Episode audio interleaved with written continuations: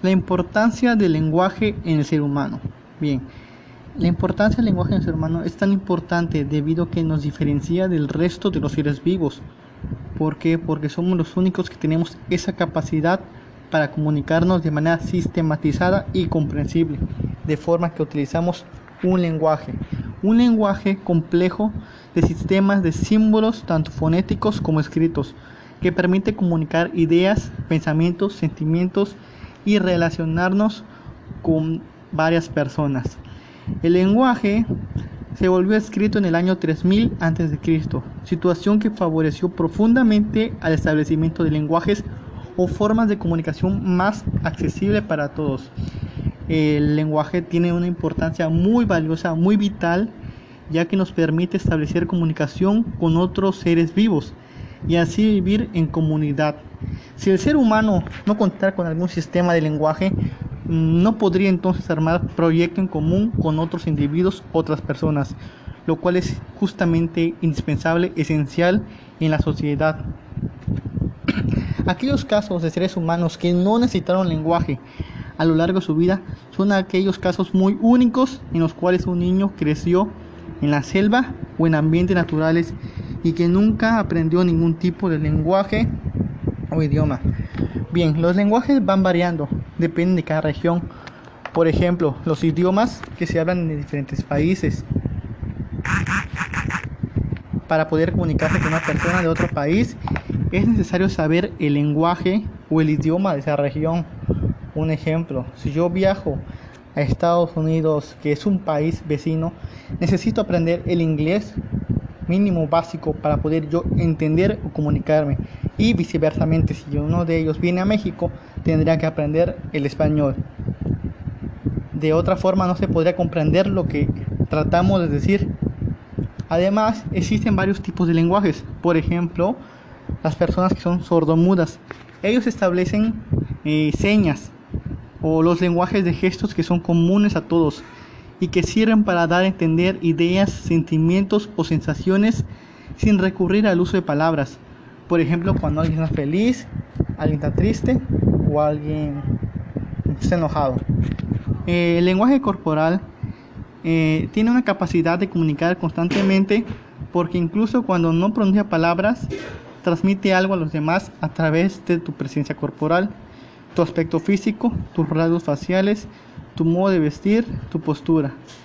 El lenguaje corporal tiene más impacto todavía en el receptor que las palabras, porque una imagen tiene mucho poder y a través del sentido de la vista una persona capta mucha información en otra en un solo golpe.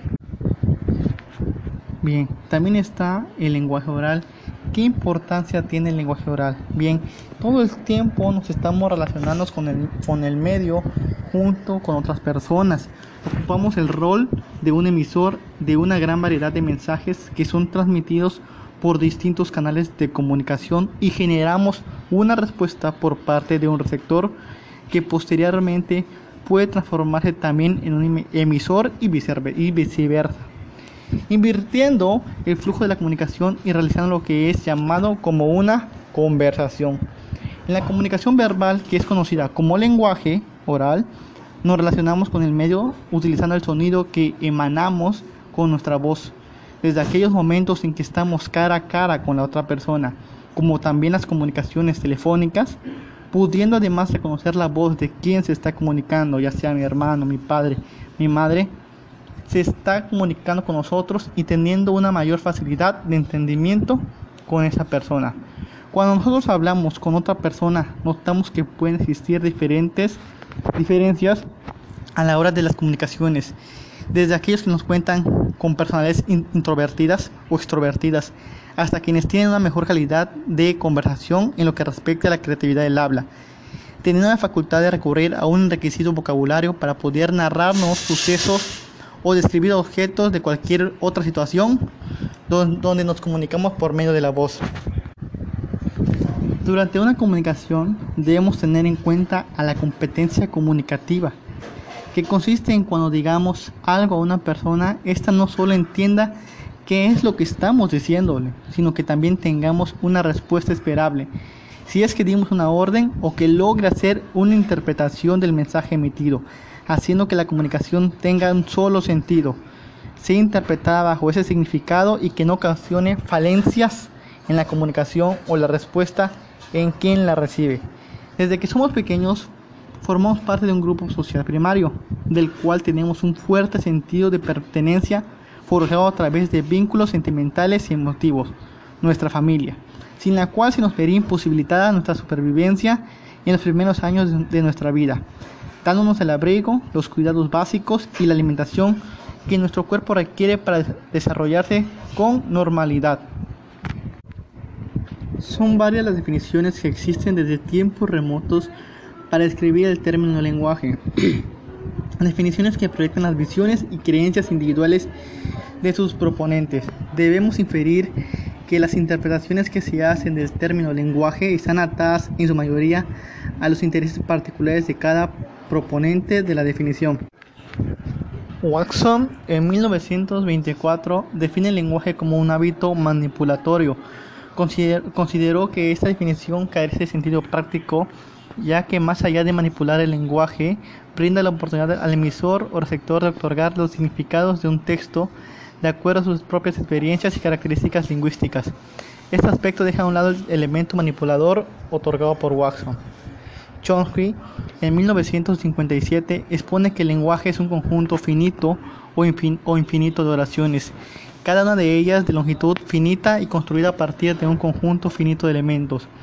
Esta definición enfatiza las características estructurales del lenguaje sin adentrarse en sus funciones y la capacidad de generar acción que tiene para un emisor y el receptor. Dicho aspecto es medular dentro de los estudios relacionados al lenguaje.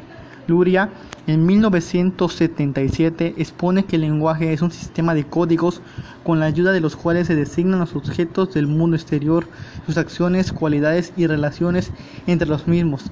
Esta definición la consideró interesante dado la importancia que le presta a los códigos para la delineación de objetos, ya sean concretos o abstractos, los cuales en gran medida nos ayudan a visualizar el mundo que nos rodea considerando nuestros preceptos socioculturales. Broncat, en 1977, define el lenguaje como una instancia o facultad que se invoca para explicar que todos los hombres hablan entre sí. La definición de Broncat la consideró un poco tímida y profundo, ya que deja a un lado la posible injerencia que tiene la cultura en un acto comunicativo entre un receptor y el emisor. Pavio y Beck en 1981 indican que el lenguaje es un sistema de comunicación biológico especializado en la transmisión de información significativa e, e intraindividualmente. A través de los signos lingüísticos, la definición de los autores interlaza de forma soslayada diversas disciplinas de pensamiento para describir los procesos de transmisión de información, lo cual hace multidisciplina. Según Sapir, citado por Hernando en 1995, el lenguaje es un método exclusivamente humano y no instintivo de comunicar ideas, emociones y deseos por medio de un sistema de símbolos producidos de manera deliberada. De esta definición se desprende lo que es el lenguaje, como medio de comunicación humana, frente a los medios de comunicación animal o de cualquier otro tipo. Reúne estas propiedades. A. Ser un fenómeno exclusivamente humano. B. Servirse de la voz como vehículo de transmisión. C. No ser instintivo. D. Utilizar un sistema de signos. Y por último, E. Estar articulado a partir de determinadas unidades mínimas. Mientras que el diccionario de la Real Academia de la Lengua Española 2001 define el lenguaje como estilo y modo de hablar y escribir de cada persona en particular, la Real Academia presenta una definición simple tomando en consideración la comunicación verbal y escrita, sin adentrarse en las particularidades lingüísticas que puedan estar inmersas en las personas, sean emisores o receptores. El hombre sin el lenguaje es un ser socialmente mutilado y cuando hay defectos en esta cualidad viene a ser no solo un impedimento para el habla, sino también para la vida. Esté moldeado y limitado por una lengua torpe, piensa, obra y vive de manera diferente a los demás, incluso postrado y expuesto al octratismo. Los seres humanos tenemos la necesidad vital de relacionarnos. Estas relaciones en el contexto social son posibles gracias a la comunicación que implica entrar en la relación con los demás y un intercambio de pareceres por cuanto que alternativamente somos emisores y receptores.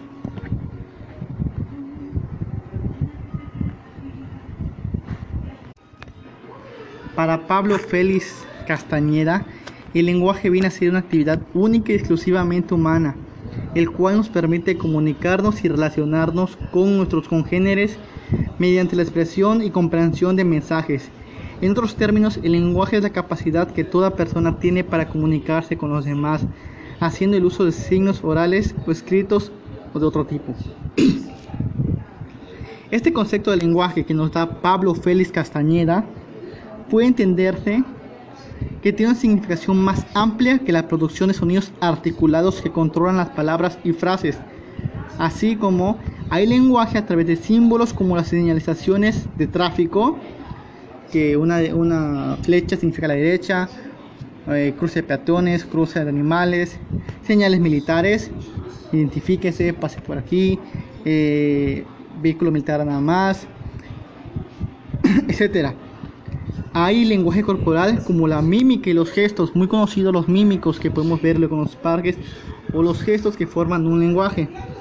El lenguaje expresado a través de los códigos genéticos y lingüísticos, que es el más importante medio de comunicación humana, al que se le denomina lenguaje oral o habla.